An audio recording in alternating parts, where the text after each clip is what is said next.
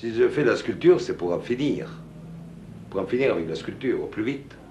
J'ai toujours l'impression ou le sentiment de la fragilité des êtres vivants. Comme si, à chaque instant, il faudrait une énergie formidable pour qu'ils puissent tenir debout instant par instant. Toujours dans la menace de s'écrouler. Bonjour et bienvenue sur Fronde, le podcast qui explore le design des luttes contemporaines. Le 9 avril 2003, en Irak, des soldats américains s'introduisent à Bagdad pour libérer la capitale du joug de Saddam Hussein et renverser son régime. Mais les images qui auront fait le tour du monde et marqué les esprits auront été les suivantes.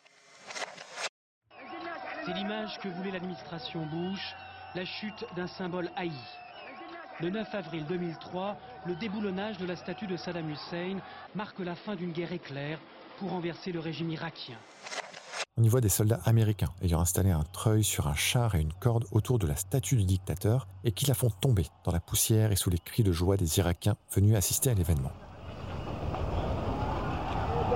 Quelques secondes après, les citoyens se précipitent sur la statue et piétinent ce qui représente pour eux un régime de souffrance et bien des sacrifices. Des années plus tard, le déboulonnage de statues revient sur le devant de la scène, mais cette fois-ci organisé par des citoyens antiracistes et anticoloniaux. Lors du mouvement Black Lives Matter, puis lors des manifestations suite au meurtre de George Floyd, ce sont des statues de figures coloniales que les citoyens viennent déboulonner, mettre à terre et détruire, comme pour abolir l'imaginaire qui élève ces statues au rang de héros de la nation. Il faut surtout rappeler l'antériorité euh, du vandalisme contre les statues de Schulcher par rapport à ce qui s'est passé aux États-Unis après la mort de George Floyd. Quelques mois plus tard, en 2020, le mouvement prend son envol en Europe et l'on verra des scènes surprenantes, comme cette statue de Winston Churchill à Londres qui a été emmurée par les autorités britanniques afin d'éviter qu'elle soit détruite par des manifestants. Mais évidemment, les statues finissent toujours par tomber. À Bristol, en Angleterre, la statue d'un marchand d'esclaves est déboulonnée et balancée dans une rivière par des militants antiracistes. À Anvers, en Belgique, c'est la municipalité qui a décidé elle-même de retirer la statue de Léopold II, colonisateur du Congo.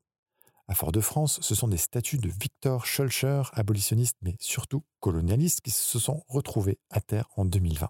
Enfin, à Paris, c'est la statue du maréchal Galliani, qui a œuvré à la colonisation de Madagascar, au travail forcé ainsi qu'au massacre des Menalamba, qui s'est retrouvée drapée de noir par des associations qui demandent son retrait. On n'a pas besoin d'avoir de, héros qui divisent comme ça. On n'a pas besoin d'avoir de héros sanguinaires. Donc on a besoin des gens qui rassemblent. On a des médecins, on a des Olympe de Gouges, on a des Pierre et Marie Curie, on a des Franz Fanon, on a des Aimé Césaire. On a beaucoup de monde. Donc euh, aujourd'hui, vraiment, euh, leur place est dans les musées.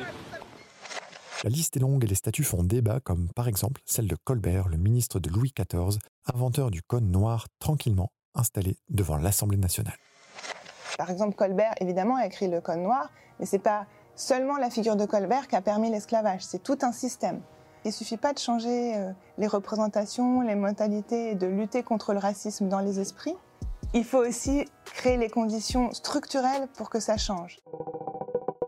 Évidemment, comme le précise l'historienne Jacqueline Lalouette, autrice de l'essai intitulé Les statuts de la discorde, il est important de rappeler que le fait de retirer une statue est un sujet éminemment politique, social, philosophique et historique. D'autres solutions existent également, comme en témoigne la sociologue Sarah Gensberger. Par exemple, à Bordeaux, il y a une réflexion sur les traces du passé esclavagiste, de la traite négrière comme commerce dans la ville, et une nouvelle statue euh, d'une esclave a été euh, mise dans l'espace public bordelais. Les plaques de rue de certains philanthropes qui s'étaient enrichis dans le, commerce euh, des esclaves euh, ont été annotées pour expliquer le, bien et le mal qu'elles ont pu faire dans leur histoire. La sociologie des pratiques culturelles montre que tout le monde ne va pas au musée. Et le musée, ce qui est sûr, c'est que ça s'adresse à un public spécifique, dans un contexte spécifique, et que ça, c'est à prendre en compte aussi. Enfin, la question que tout le monde se pose, comment font ces citoyens contestataires pour déboulonner des statues? Pour réussir, il faudrait qu'on ait des pouvoirs magiques, qu'on soit des, mages, des, dieux. Il nous faut des pouvoirs magiques. C'est ça. Je vois pas en quoi c'est une bonne nouvelle, mais c'est ça.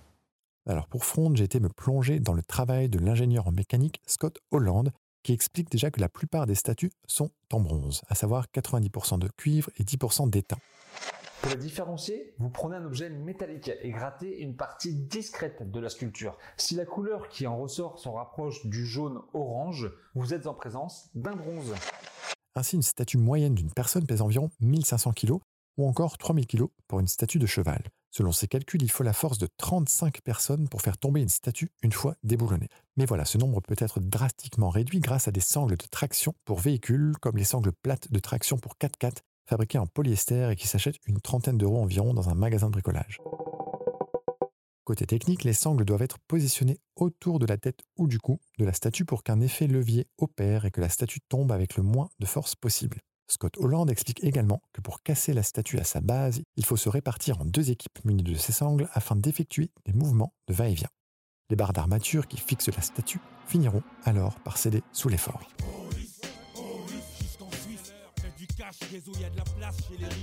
Bref, au travers de cette technique, il est à rappeler que démonter une statue, ça n'est pas faire taire l'histoire, mais c'est essayer d'alléger le poids écrasant des symboles qui nous dominent.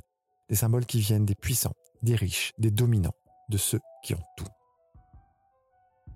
Ceux qui ont pris tout le plat dans leur assiette, laissant les assiettes des autres vides, et qui, ayant tout, disent avec une bonne figure, une bonne conscience, nous, nous, qui avons tout, on est pour la paix. Je sais que je dois leur crier à ceux-là, les premiers violents, les provocateurs de toute violence, c'est vous. Et quand le soir, dans vos belles maisons, vous allez embrasser vos petits-enfants avec votre bonne conscience. Au regard de Dieu, vous avez probablement plus de sang sur vos mains d'inconscient que n'en aura jamais le désespéré qui a pris des armes pour essayer de sortir de son désespoir. Retrouvez tous les épisodes de Fronde sur hckr.fr.